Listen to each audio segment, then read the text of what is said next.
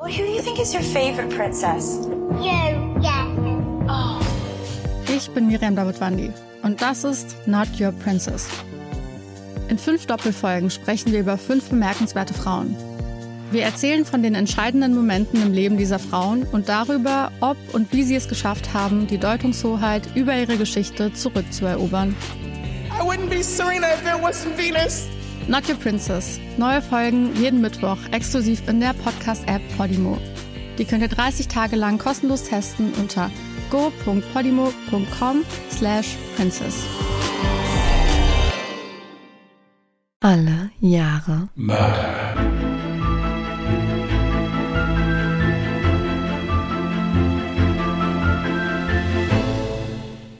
Herzlich willkommen zu Alle Jahre Mörder, der True Crime Podcast mit Christian, hallo. Und? Jasmin. Hi. Hallo ihr Lieben, seid gegrüßt.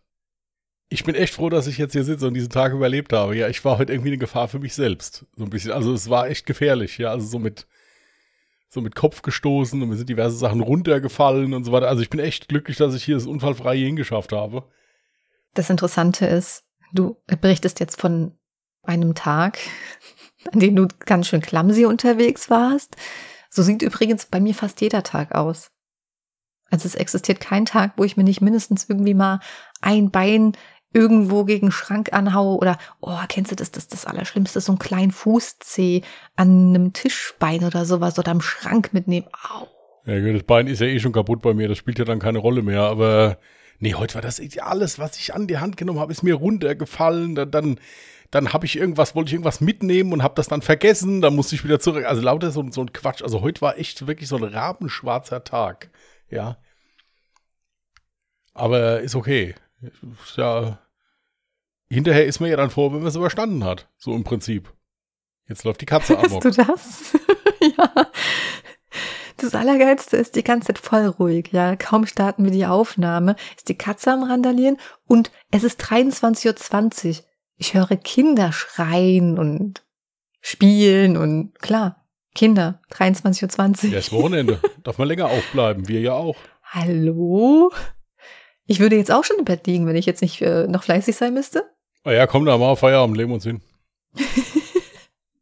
Lassen wir das im Podcast. Ja, klar. Okay. Ach, das Klopfen von Phoebe die ganze Zeit. Ja, warum da nicht? Ich meine, die Katze, die, die hat vielleicht Weißt was zu macht? tun. Die versucht hinter mein Konstrukt, ich bin ja schon MacGyver-mäßig unterwegs, ne? Hast ja schon bei mir gesehen. Die versucht jetzt wieder hinter meinen Schrank zu kommen, hinter meinen Fernseherschrank. Und dann erstmal alle sämtliche Geräte auszuschalten, weil sie den Hauptschalter findet und einfach mal draufdrückt. Ich, ich schwöre, das macht die mit Absicht. Ja, die will vielleicht die, die, die Playstation umstecken oder sowas. Lass sie doch mal. Vielleicht ist sie gerade irgendwas am Spielen. Alles gut. Hm. So, äh, was haben wir denn jetzt noch, noch Seriöses hier vorzubringen? Hm. Als seriös würde ich das jetzt nicht bezeichnen, wenn wir an der Stelle nochmal unseren Podcast ungedingst an Ach, der ich wollte Stelle sagen, dann reden wir wollen. bestimmt über Ungedingst. Ja, äh, bitte. Ja, also neue Folge ist natürlich auch wieder seit Mittwochmorgen draußen. Zur Info, es erscheint jeden Mittwochmorgen zwischen 1 und 3 Uhr, ja, hört sich komisch an, erscheint immer eine neue Folge. Und da geht es natürlich nicht so ernst wie hier zu, sondern eher lustig und so wie wir einfach privat sind. Und erfahrt ihr auch sehr viel Privates von uns. Ja, wobei das letzte Mal echt hart an der Grenze war. Aber gut, ja, sehr viel. Mir ging's nicht gut. Das ist ja sehr bedauerlich gewesen, um Gottes Willen, aber es war wirklich also sehr viel, kann man so stehen lassen. Ich war am Rande des Wahnsinns quasi. Ja, ja, das glaube ich, das glaube ich. Du hast mir auch sehr, sehr leid getan. Hm. Real Talk. Aber äh, hat Spaß gemacht. So am Rande des Wahnsinns. Mhm. Gut. Dann kannst du dich ja jetzt mal an den Rande deines Falles begeben und ich kann mich hier mal so ein bisschen entspannt zurücklehnen. Das ist auch echt mal indiziert heute.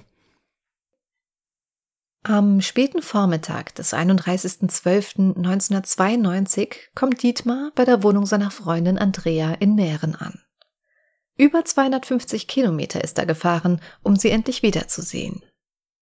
Er wollte sie abholen, damit sie den Silvesterabend gemeinsam in München verbringen können. Doch als an ihrer Tür klingelt, reagiert sie nicht. Dann fällt ihm die offene Terrassentür der Erdgeschosswohnung auf.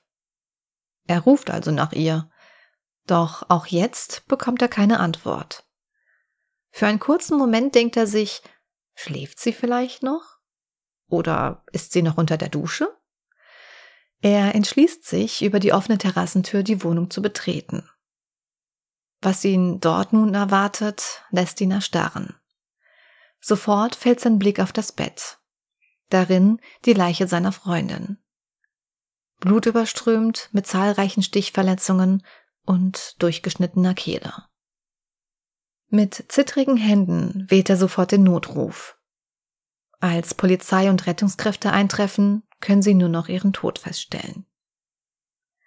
Wer war der Täter? Und was hat ihn dazu bewegt, die junge Frau so kaltblütig umzubringen? Die 24-jährige Andrea B. ist im Sommer 1992 in ein Einzimmer-Apartment im Erdgeschoss eines Mehrfamilienhauses nach Nähren gezogen. Nähren hat 1992 ca. 3300 Einwohner und liegt im Landkreis Tübingen. Sie arbeitet als technische Zeichnerin in einer Maschinenbaufirma bei Kusterdingen und ist bei ihren Arbeitskollegen sehr beliebt. Jedoch gibt sie über ihr Privatleben nicht allzu viel Preis. Ihre engen Freunde wissen, dass sie einen Freund in München hat. Mit Dietmar ist sie seit der Schulzeit zusammen. Trotz der großen Entfernung führen sie eine intakte und liebevolle Beziehung.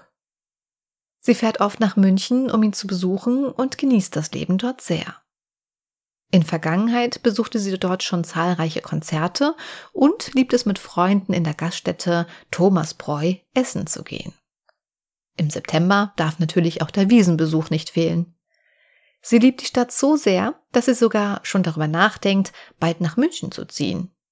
Sie hatte bereits ein Einstellungsgespräch bei einem Münchner Unternehmen und gab dabei an, dass es für sie kein Problem sei, in München eine Wohnung zu finden.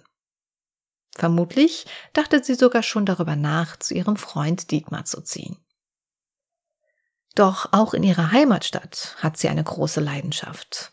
Aerobic. Seit drei Jahren trainiert sie im Fitnessclub Pegasus in Dusslingen. Irgendwann hat sie sogar angefangen, diesem Fitnessclub als Barkeeperin hinter dem Tresen auszuhelfen. Fortan war sie fast täglich im Pegasus. So auch am 30. Dezember 1992. Gut gelaunt startet sie ihre Schicht und freut sich dabei schon auf den Folgetag. Sie will mit der Mitfahrzentrale nach München zu ihrem Freund fahren und mit ihm Silvester verbringen. Im Laufe des Abends ruft ihr Freund allerdings an und teilt ihr freudig mit, dass er sie am nächsten Tag abholen kann. Andrea freut sich sehr darüber, da sie bislang noch keine passende Fahrgelegenheit finden konnte. Und so kann sie sogar noch mehr Zeit mit ihrem Freund genießen. Doch diese gute Laune scheint sich in Luft aufzulösen, als gegen 21 Uhr ein unbekannter Mann das Studio betritt. Er bleibt an der Tür stehen und hält Blickkontakt zu Andrea. Einem Arbeitskollegen fällt der unbekannte Mann direkt auf. Er denkt, es sei ein potenzieller neugieriger Kunde. Er unterhält sich also kurz mit ihm über das Studio und drückt ihm anschließend ein Flyer in die Hand. Nach diesem Vorfall scheint Andrea wie ausgewechselt und bittet ihren Kollegen sogar darum, um 22 Uhr, also zwei Stunden vor Schichtende, schon nach Hause gehen zu dürfen. Ob Andrea anschließend wirklich nach Hause gefahren ist, ist unklar. Am nächsten Tag erhält die Polizei den Notruf von Dietmar, der seine Freundin tot in ihrer Wohnung aufgefunden hat. Sofort beginnt man mit der Tatortuntersuchung. Der jungen Frau wurde achtmal in den Hals gestochen und anschließend die Kehle durchgeschnitten. Sie starb an den Folgen ihrer Verletzungen. In der Wohnung von Andrea deutet nichts auf ein Verbrechen hin. Einbruchspuren sind nicht vorhanden und es wurde nichts an Wertgegenständen entwendet. Ein Raubmord konnte also ausgeschlossen werden. Die Tatwaffe, womöglich ein Küchenmesser, konnte nicht gefunden werden. Auch ein Sexualdelikt wird schnell ausgeschlossen. Allerdings hatte Andrea kurz vor ihrem Tod sexuellen Kontakt. Im Genitalbereich sowie im Mund des Opfers werden Spermaspuren gesichert. Die Kripo vermutet, dass sie den Täter kannte, da sie ihm nicht nur die Tür geöffnet, sondern auch noch Sex mit ihm gehabt haben muss. Die Tatsache, dass sie mit einem Negligé bekleidet und bereits abgeschminkt war, deutet außerdem darauf hin, dass sie eine vertraute Beziehung mit dem Täter gehabt haben muss. Mit Hilfe von ihrem Freund Dietmar stellt man fest, dass zwei Dinge aus ihrer Wohnung entwendet wurden. Ein Teddybär, den sie von Dietmar geschenkt bekommen hat, und ein blaues Adressbuch, in dem sie all ihre Kontakte eingetragen hat. Die Kripo glaubt, dass die Telefonnummer des Mörders in diesem Adressbuch steht und der Täter auf diese Weise all seine Spuren beseitigen wollte. Die einzige Spur, die die Ermittler nun haben, ist die sichergestellte Spermaspur. Die Kripo konzentriert sich zunächst auf das engere persönliche Umfeld der Toten. Zum Kreis der Verdächtigen zählt auch der Freund von Andrea, da sein Alibi in der Tatnacht von 1 bis 8.30 Uhr Lücken aufweist. Jedoch schließt eine Genanalyse Dietmar schnell als Täter aus. Durch die Zeugenbefragungen in der Nachbarschaft und in ihrem Arbeitsfeld erfahren die Ermittler, dass Andrea engen Kontakt zu einem Münchner Porsche-Fahrer gehabt haben muss. Nachbarn berichten davon, dass sie Andrea immer wieder in Begleitung eines sehr elegant gekleideten 25 bis 35-jährigen Porsche-Fahrers gesehen haben. Die Besuche des mysteriösen Mannes häuften sich in den Wochen vor ihrem Tod. Ein weiterer Zeuge will in der Mordnacht vor dem Haus der Jungfrau ein Porsche gesehen haben. Die Farbe konnte er nicht erkennen, allerdings fiel ihm sofort das Münchner Kennzeichen auf. Und noch etwas schien ihm auffällig. Anders als bei den übrigen Fahrzeugen am Straßenrand waren die Scheiben des Porsches noch nicht mit Frost überzogen. Der Wagen muss also erst wenige Minuten vorher abgestellt worden sein. Außerdem soll zur gleichen Zeit, als der unbekannte Mann im Pegasus auftauchte und Andrea sich seltsam verhielt, vor dem Fitnessstudio wieder ein dunkler Porsche mit Münchner Kennzeichen gestanden haben. Die Zeugen können jedoch keine genauen Angaben über die Serie des Porsches oder dem Kennzeichen machen. Einige Zeugen identifizieren den Wagen als 911er Carrera mit vier Ziffern im Kennzeichen, andere einen Porsche 944 mit ein bis zwei Ziffern. Andreas Freund Dietmar und das enge persönliche Umfeld wussten jedoch nichts von dem Kontakt zu einem Münchner Porsche-Fahrer. Obwohl der Lebensgefährte Dietmar die Beziehung als intakt und gefestigt ansieht, glauben die Ermittler, dass Andrea eine Affäre mit diesem mysteriösen Porsche-Fahrer gehabt haben muss. Als das junge Paar zehn Tage vor der Tat in Teneriffa war, wurde der Porsche vor dem Haus von Andrea in Nähren gesehen. Die Kripo Tübingen entscheidet sich zu einem sogenannten Täterausschlussverfahren. Es werden rund 1000 Porsche-Besitzer, die in das Täterprofil passen, von der Kripo befragt und überprüft.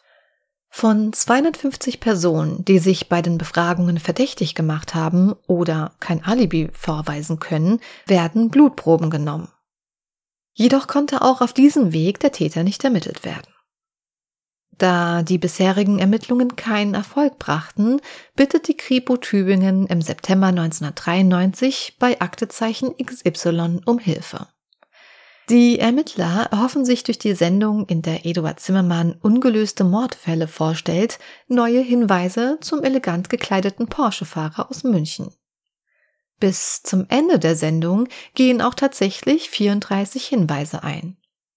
Ein Anrufer macht sogar konkrete Angaben über einen Halter eines Porsches 944 mit Münchner Kennzeichen. Er soll mehrmals im Fitnessstudio Pegasus trainiert haben und wurde öfter in Begleitung einer Frau gesehen, auf der die Beschreibung von Andrea B. passt. Ein weiterer Anruf ist zudem sehr mysteriös.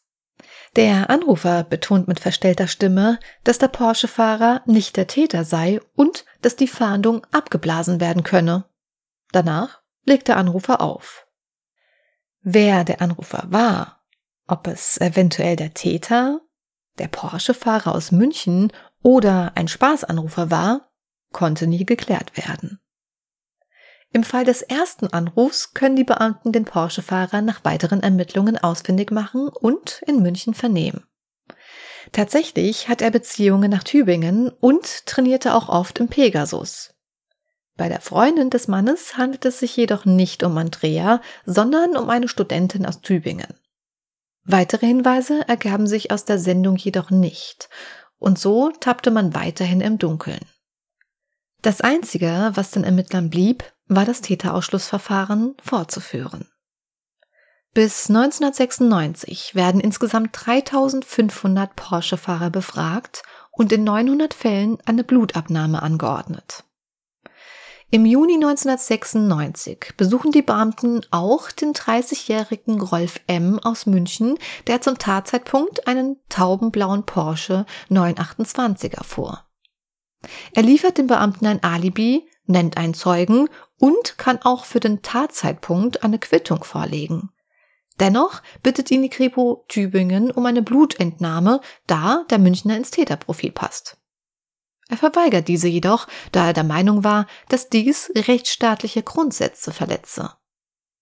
Die Ermittler erwirken daraufhin beim Amtsgericht Tübingen einen richterlichen Beschluss, gegen den der Münchner Beschwerde einlegt. Der Fall geht bis zum Bundesverfassungsgericht in Karlsruhe. Die Karlsruher Richter entscheiden, dass eine solche Massengenfahndung rechtens sei. Das Gericht räumt der Polizei das Recht ein, zur Aufklärung schwerer Verbrechen auch von einer größeren Personengruppe Blutproben zu verlangen. Eine Person kann somit zur Abgabe einer freiwilligen Blutabnahme gezwungen werden.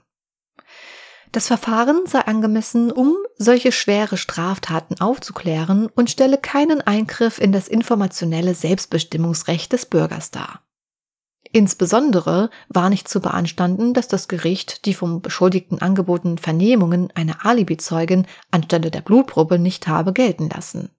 Denn dass Zeugenaussagen mehrere Jahre nach der Tat oft sehr ungenau sind, sei allgemein bekannt.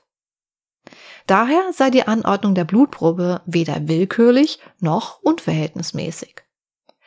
Angesichts eines Tötungsdelikts stelle eine Blutprobe nur einen geringen Eingriff in die körperliche Unversehrtheit dar, den jeder Beschuldigte hinzunehmen habe. Ob der Mann tatsächlich Beschuldigter sei, könne das Verfassungsgericht nicht überprüfen. Dies sei alleine Aufgabe der Fachgerichte. Wer kein sicheres Alibi vorweisen konnte und auch aufgrund seines Alters und anderer Umstände zu den Täterkreis passen konnte, kann zu einer freiwilligen Blutprobe für eine DNA-Vergleichsanalyse gezwungen werden. In einem Teil gab das Bundesverfassungsgericht dem Beschwerdeführer jedoch recht. Testverweigerer darf die Staatsanwaltschaft nicht allein wegen der Verweigerung der Teilnahme als Verdächtige und damit als Beschuldigte einstufen.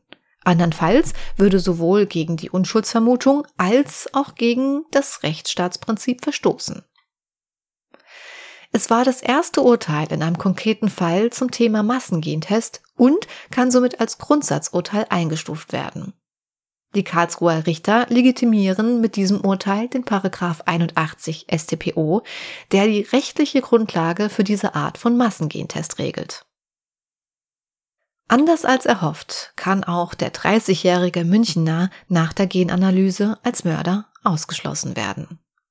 Und so bleibt den Ermittlern nichts anderes übrig, als mit dem Massengentest fortzufahren. Bis zum Jahr 2000 wurden insgesamt 5000 Porsche-Besitzer befragt und 1000 Blutproben untersucht. Weiterhin ohne Erfolg. Die Polizei entschließt sich daraufhin dazu, das persönliche und erweiterte Umfeld des Opfers nochmal genauer zu untersuchen. Bei den Ermittlungen stoßen sie auf eine Frau, die zur damaligen Zeit im Wohnhaus des Opfers als Putzfrau gearbeitet hat. Es konnte bei dem Mordfall zwar eine Frau als Täterin ausgeschlossen werden, jedoch erhofften sie sich bei erneuter Befragung eventuell neue Hinweise. Und tatsächlich haben die Ermittler Erfolg. Sie erfahren, dass der Ehemann der Putzfrau öfter das Treppenhaus in Nähren geputzt hat. Sofort wird auch der 44-jährige Ehemann Holger M. vernommen. Der Frührentner sagt bei der Befragung, ja, ich hatte zur Zartzeit Zugang zum Haus von Andrea B. Ich hatte damals oft das Treppenhaus geputzt, weil meine Frau ganz frisch eine Stelle in einer Metzgerei angenommen hatte. Ich wollte ihr etwas unter die Arme greifen. Irgendwann, als ich gerade im Haus am Putzen war, sprach mich Andrea an und fragte mich, ob ich der Hausmeister sei. Ich verneinte dies natürlich. Dennoch hat sie mich gebeten, mal nach ihren klemmenden Rollladen zu schauen. Natürlich half ich ihr. Als Dankeschön hat sie mich noch zum Kaffee eingeladen. Das war einige Tage vor ihrem Tod. Danach habe ich sie nicht mehr gesehen. Die Kripo bittet ihn dennoch um eine freiwillige Speichelprobe. Am 8. Juli 2002 liegt das Ergebnis dann endlich vor. Das sichergestellte Sperma stammt tatsächlich von Holger M. Noch am selben Tag wird er festgenommen. Bei seiner Vernehmung gibt er dann endlich zu, ja, ich habe Andrea nicht nur das eine Mal gesehen. Zweimal hat sie mich noch zum Kaffee eingeladen. Wir haben viel miteinander geredet. Ich habe ihr unter anderem von meinen Eheproblemen erzählt. Sie verstand mich und hörte mir zu. Und was ich außerdem sehr genoss, war, dass sie mit mir geflirtet hat. Beim Verabschieden gab sie mir immer ein Küsschen auf die Wange. Nach unserem dritten Treffen hat sie mich dann nach meiner Nummer gefragt. Ein Tag später, also am 30. Dezember 1992, rief sie mich dann an und bat mich, zu ihr rüberzukommen. Sie sagte mir, dass sie gegen 22 Uhr Feierabend machen könnte und mich dann erwartet. Ich wartete, bis meine Frau eingeschlafen war und fuhr kurz nach 22 Uhr los. Wir unterhielten uns wieder sehr nett und es folgten einige Küsse, die auch immer heißer wurden. Irgendwann kam es dann zu Oral- und Geschlechtsverkehr. Doch als ich dann langsam gehen wollte, drohte sie mir plötzlich. Sie sagte, wenn du nicht bleibst, erzähle ich alles deiner Frau und mache dein Leben kaputt.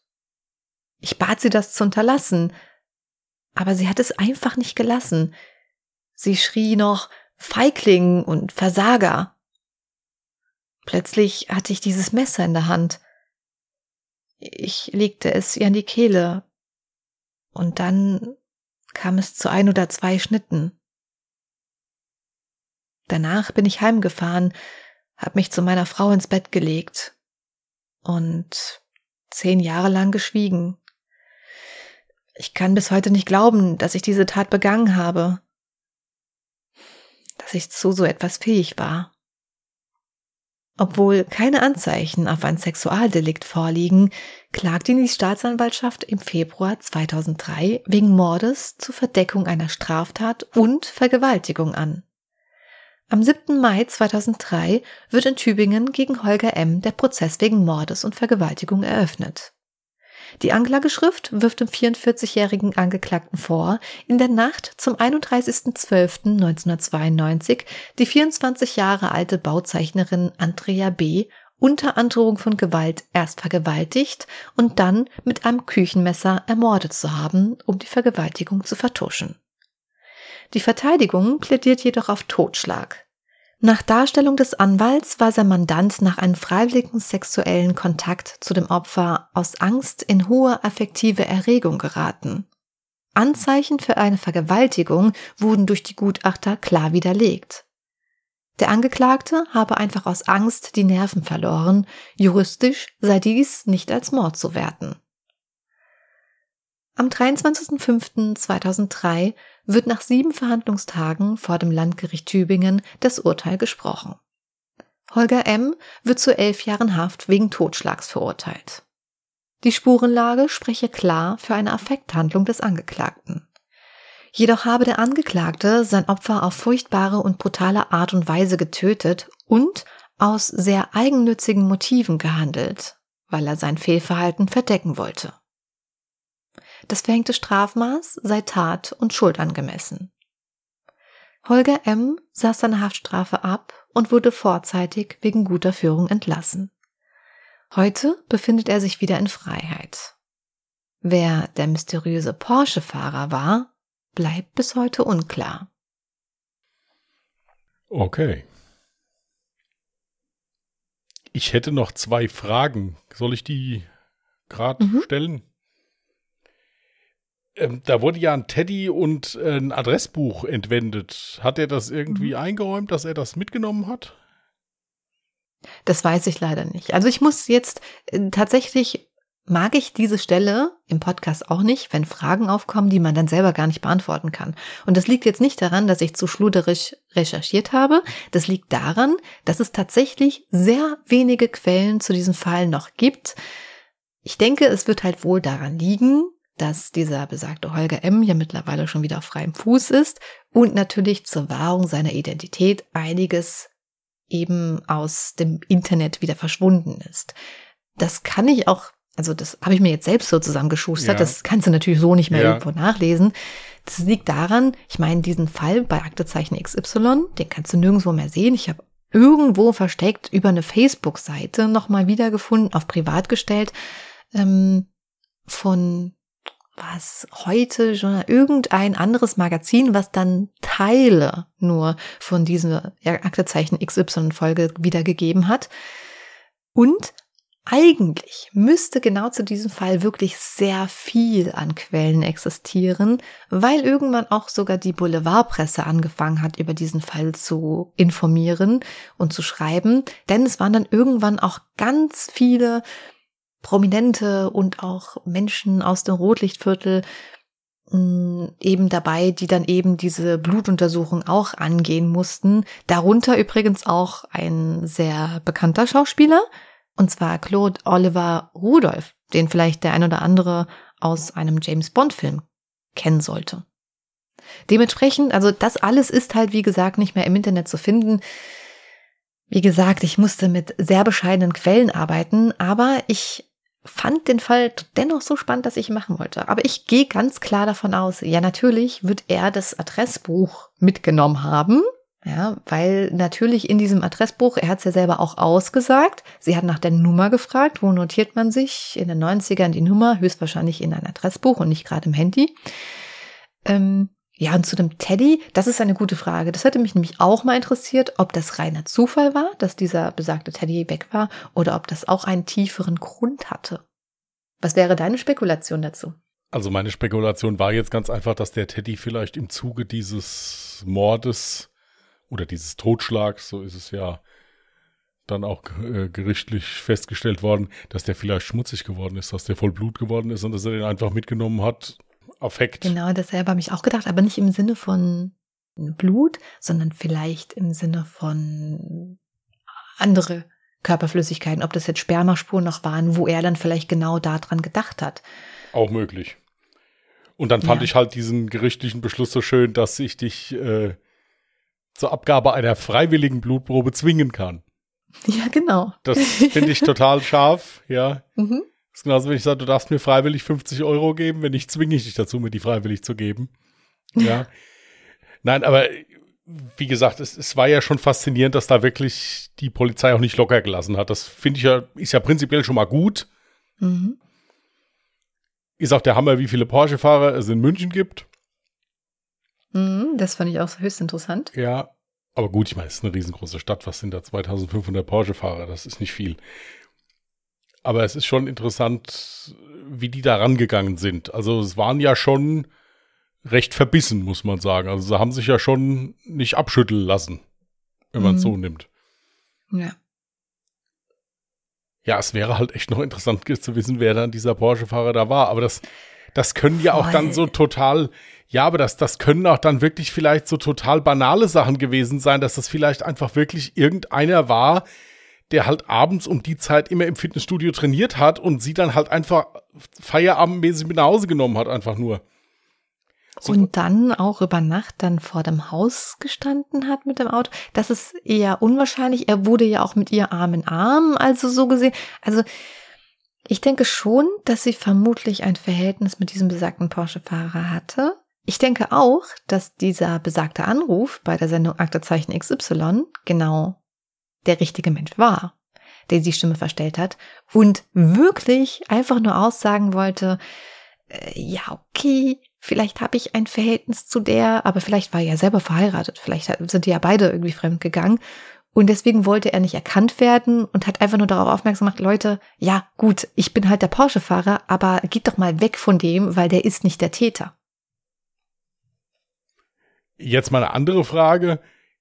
Glaubst du dem Verurteilten die Variante, dass, dass das so war, wie er das da dargestellt hat? Einvernehmlicher Geschlechtsverkehr. Ja, auch das, ist- was danach passiert ist dann. Also, dass sie ihn dann da mehr oder weniger beschimpft und provoziert hat und so weiter. Glaubst du das so, wie es, wie es da ausgesagt wurde? Also, das klingt jetzt ein bisschen ähm, fies.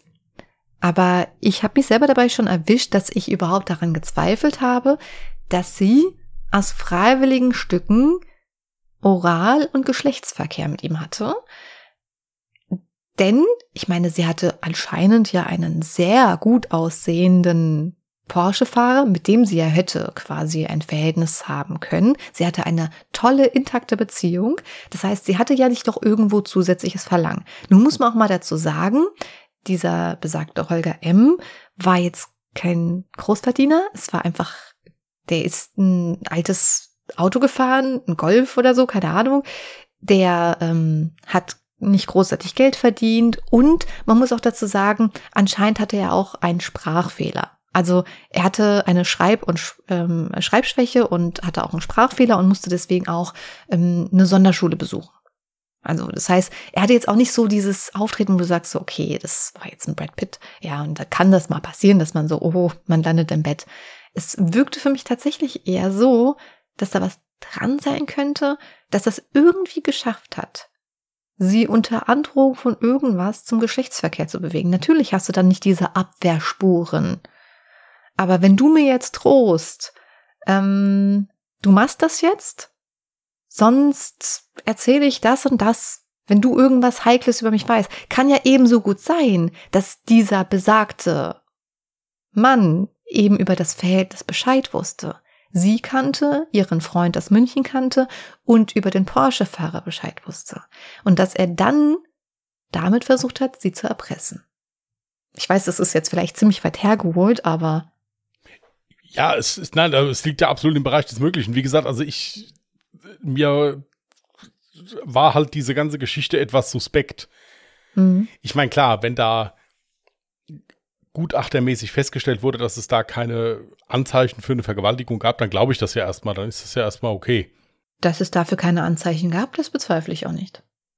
Nur dieses ganze andere passt halt irgendwie auch so gar nicht zusammen und dann vor allen Dingen halt nur, weil da jemand dann einmal da kurz sagt Feigling oder was weiß ich, was die da gesagt hat, dass ich dann gleich mir ein Messer in die Hand nehme und da gleich drauf lossteche. Im Prinzip, das war alles ein bisschen zu schwammig für mich und so.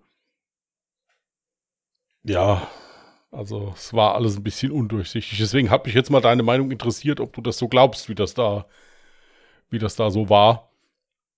Also ich glaube natürlich, dass es dann schon irgendwie eine Affekthandlung war, wo sein Verstand dann komplett ausgesetzt hat, wo er dann einfach komplett überfordert war mit der Situation, weil er ja sonst ein sehr unscheinbarer, netter Mensch war. Ich habe auch, es gab noch ein Interview, was die Frau von diesem Holger M., dem der Zeitschrift Spiegel gegeben hat. Und darin hat sie auch erwähnt, dass sie ihrem Mann überhaupt nichts angemerkt hat. Er kam ja ganz normal zu ihr ins Bett zurück und am nächsten Tag war ja Silvester. Ne? Da kamen Verwandte, Freunde kamen vorbei und er hat sich gar nicht auffällig verhalten, hat genauso rumgespaßelt wie sonst auch. Ihm war halt wirklich nichts anzumerken.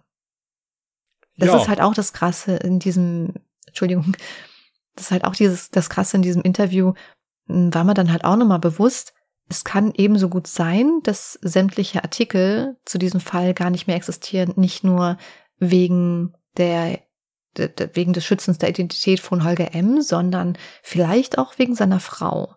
Was ich nämlich von ihr sehr tapfer fand, war, dass sie nach dem ganzen Geschehen eben nicht geflüchtet ist aus der Situation, sondern nur ganz die Stirn geboten hat und sogar bis heute noch bei dieser Metzgerei anscheinend, ähm, und keine Ahnung, ob das jetzt heute noch ist, aber zum, Ta äh, zum Zeitpunkt der, des Interviews war sie tatsächlich noch bei dieser Metzgerei angestellt.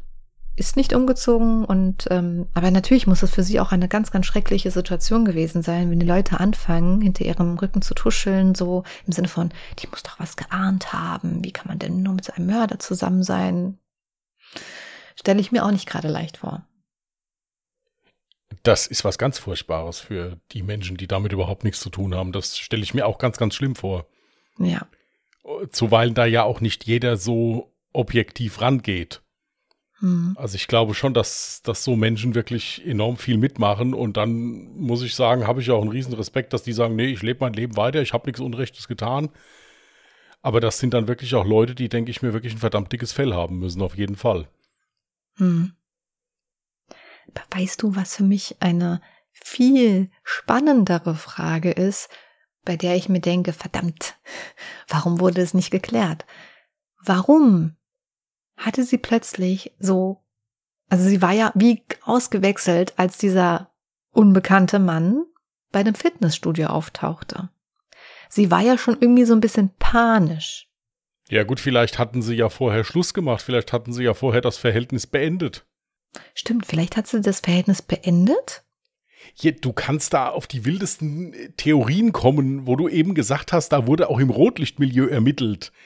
Das kann auch genauso gut sein, dass die vielleicht dann da auch in dem Bereich irgendwie tätig war. Das, wie gesagt, da kannst du alles rein interpretieren, was du, was du möchtest. Aber so weit würde ich jetzt noch nicht mal gehen, um Gottes Willen. Oh, stimmt, ey.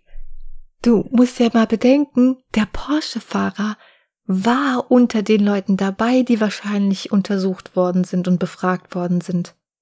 Er war wahrscheinlich dabei. Er konnte natürlich nur als Täter ausgeschlossen werden. Also wie gesagt, da kannst du alles draus basteln im Prinzip. Es kann genauso gut sein, dass er vielleicht dann eine Woche vorher diese Beziehung beendet hat und man sich da dann vielleicht einig war, dass man es dann halt lässt und dass er dann vielleicht nochmal dahin gekommen ist. Ja, und sie dann Panik bekommen hat, weil sie vielleicht sogar schon von diesem Holger M. unter Druck gesetzt wurde. Oder weil sie ja wusste, dass ihr Freund auch sehr bald kommen wird, um sie abzuholen. Kann, kann, wie gesagt, alles sein. Also da kannst du zu den wildesten Spekulationen dich da hinreisen lassen. Das ist ja bestimmt sehr interessant. Hm. Aber äh, Tatsache ist ja halt jetzt, dass dieser Porsche-Fahrer im Prinzip also was heißt im Prinzip, er hat ja nichts Ungere Unrechtes getan. Also der, der Mörder wurde ja klar gefasst. Also da waren sie sich ja alle Mhm. sicher, dass er es war, er ist ja auch geständig gewesen. Ja. Das andere ist natürlich jetzt einfach Neugier. Es hätte einfach mal interessiert, wer denn der Porsche-Fahrer war. Hm. Ja, aber der hat ja nichts getan. Musst du dir nämlich auch mal vorstellen, wenn Holger M. nicht geständig gewesen wäre. Dann hätte es ein Problem gegeben. Er wurde ja jetzt erst 2002 gefasst. Wenn das aber wesentlich früher gewesen wäre, hätte eben diese Blutuntersuchung, dieser Bluttest nicht seine Tat bewiesen. Die DNA-Analyse durch Speichelprobe, die kam ja erst viel später. Man konnte ja jetzt nur feststellen, ob die Blutgruppe dieselbe war. Und damit wurde noch nicht bewiesen, dass jemand schuldig ist. Damit konnte nur bewiesen werden, dass dieselbe Blutgruppe vorhanden war. Ja, es ist auch immer so fast, was heißt faszinierend im negativen Sinne jetzt für mich, dass es wirklich jemand ist, der da zehn Jahre mit leben kann. Also der zehn Jahre lang da rumlaufen kann und Ja. Das, das weiß, dass er das getan hat. Also da, ich stehe da, ich stehe da keine, keine halbe Stunde durchhalten. Ja, ähm, das finde ich halt immer unheimlich, unheimlich krass. Aber gut, hier, jeder Mensch, jeder Mensch ist anders. Vor allem ohne sich irgendwem anscheinend anzuvertrauen. Also das wäre so das Mindeste. Ich meine, klar, wenn man sich nicht traut, dann zur Polizei zu gehen, kann ich mir aber trotzdem nicht vorstellen, einfach zehn Jahre mit so einer großen Lüge alleine zu leben. Ja, gut, das Problem ist halt, wenn du dich jemandem anvertraust, ziehst du ihn ja mit rein. Ja, Wenn ich dir jetzt erzähle, ich habe das gemacht, dann bist du, machst du dich strafbar, wenn du mich nicht anzeigst. Und wenn das dann hinterher rauskommt, hast du ein Problem. hm. Natürlich kann ich dann sagen, ich hätte es ja nicht erzählt, aber im Prinzip ist es schon so. Also jedem, dem ich das erzähle, ja Es so, gibt- es gibt Ausnahmen. menschlich gesehen. es gibt Natürlich Ausnahmen. Du dumm. kannst das dem Pfarrer erzählen. Der, da, Stimmt. der im, im, im, Rahmen einer Beichte, äh, der darf das nicht, oder der, je nachdem, was es für ein Pfarrer ist, wird das auch nicht machen. Ein Psychologe hat aber nur eine Schweigepflicht, sobald es nicht um einen Mordfall geht oder so. Da gibt es irgendwie, glaube ich, so eine Ausnahme. Oder liege ich da jetzt komplett falsch? Äh, also Psychiater, Psychologe, whatever. Also ich glaube, der, der hat ja auch generell eine Schweigepflicht, es sei denn, es geht um Mord. Ja, die hat dein Hausarzt auch, aber wenn du da jetzt eine gesetzeswidrige Sache vorbringst, Hm. dann darf der, glaube ich, äh, das schon anzeigen. Ich muss auch dazu sagen, das wäre mir dann in dem Sinne egal, das Disziplinarverfahren, den ich nehme dann. Ja, wenn ich also, wenn ich also wüsste, dass ich da jetzt einen Mörder wieder aus Du meiner als Praxis. Psychiater Ja, quasi. ja, Okay, also das Mhm, könnten sie, mhm. können sie mich dann hinterher gern für belangen. Das wäre mir dann ziemlich egal, ehrlich gesagt. Ja. Ähm, aber also beim Pfarrer, es gab da, ja- gab da ja wirklich Fälle, wo der Pfarrer halt gesagt hat, ich darf das nicht sagen, Beichtgeheimnis. Hm. Aber natürlich wirkt der dann natürlich auch auf denjenigen ein und sagt, hier, du musst dich stellen, du musst es anzeigen, du kannst ja, es so. Also ist ja logisch, dass der nicht sagt, jo, schön und geh wieder, so nach dem Motto. Das natürlich auch nicht. Also das ist auch, das sind auch so Leute, in, de, in deren Haut möchte ich dann auch nicht stecken. Hm. Also insofern ist das schon ziemlich krass. Aber ich finde es halt krass, dass man das so lange mit sich rumtragen kann und dann im Endeffekt dann nichts macht. Aber mein Gott, ja, Ich auch.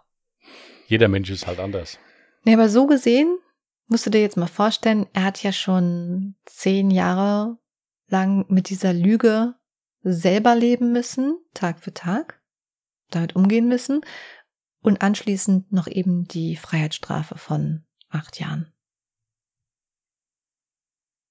Also ich denke, er hat, klar, aus Sicht jetzt ähm, der Angehörigen sagt jetzt wahrscheinlich jeder, das ist viel zu kurz, aber ja, ich denke, für den Fall war es schon angemessen. Ja, zuweilen halt, wie gesagt, das Leben dieser Frau schon einige Fragezeichen aufgeworfen hat, die hinterher auch nicht mehr geklärt werden konnten. Ja. Das ist halt so das, wo, wa- wa- was so ein bisschen so, so ein Beigeschmack halt gibt. Es kann ja ebenso gut sein, dass vielleicht zu einem Fall hinterher doch mehr rausgekommen ist, ich aber all das nicht mehr nachvollziehen konnte, weil ja sämtliche Quellen verschwunden sind aus dem Internet. Ja, aber das würde ich jetzt noch nicht mal denken. Ich glaube einfach, dass es dann halt irgendwann dann haben gut sein lassen, weil ja wurde ja ein Mörder gefasst, wurde auch verurteilt.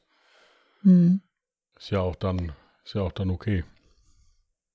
Ja, was dir jetzt wahrscheinlich auffallen wird, in der Dropbox herrscht gähnende Leere.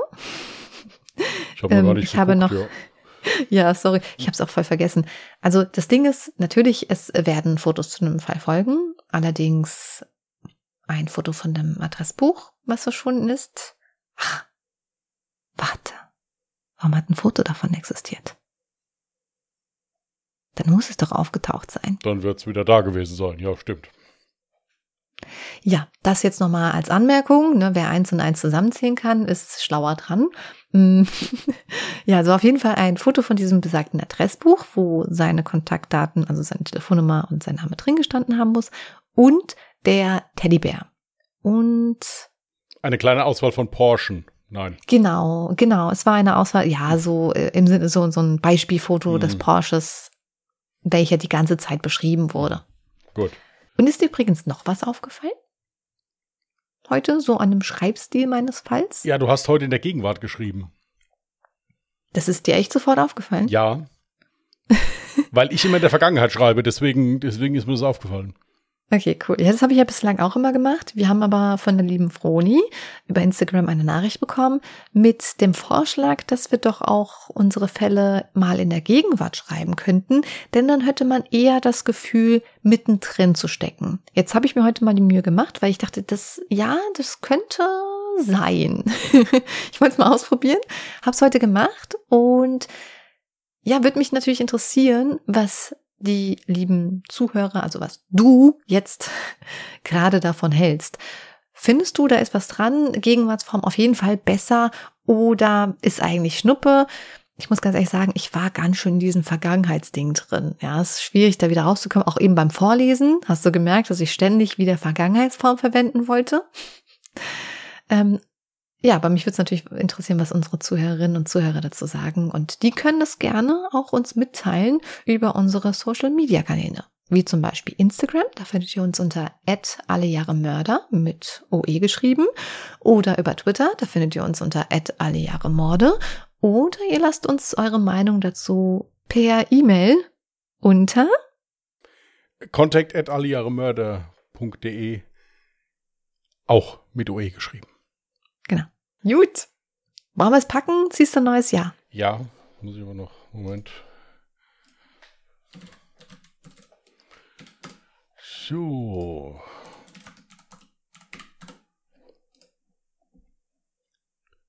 ...2002.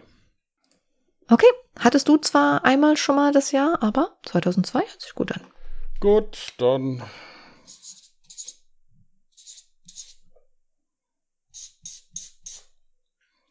Notiert. Perfekt. Gut, ihr Lieben, das war's von uns für heute. Mhm. Wir wünschen euch einen ruhigen Wochenstart. Passt gut auf euch auf.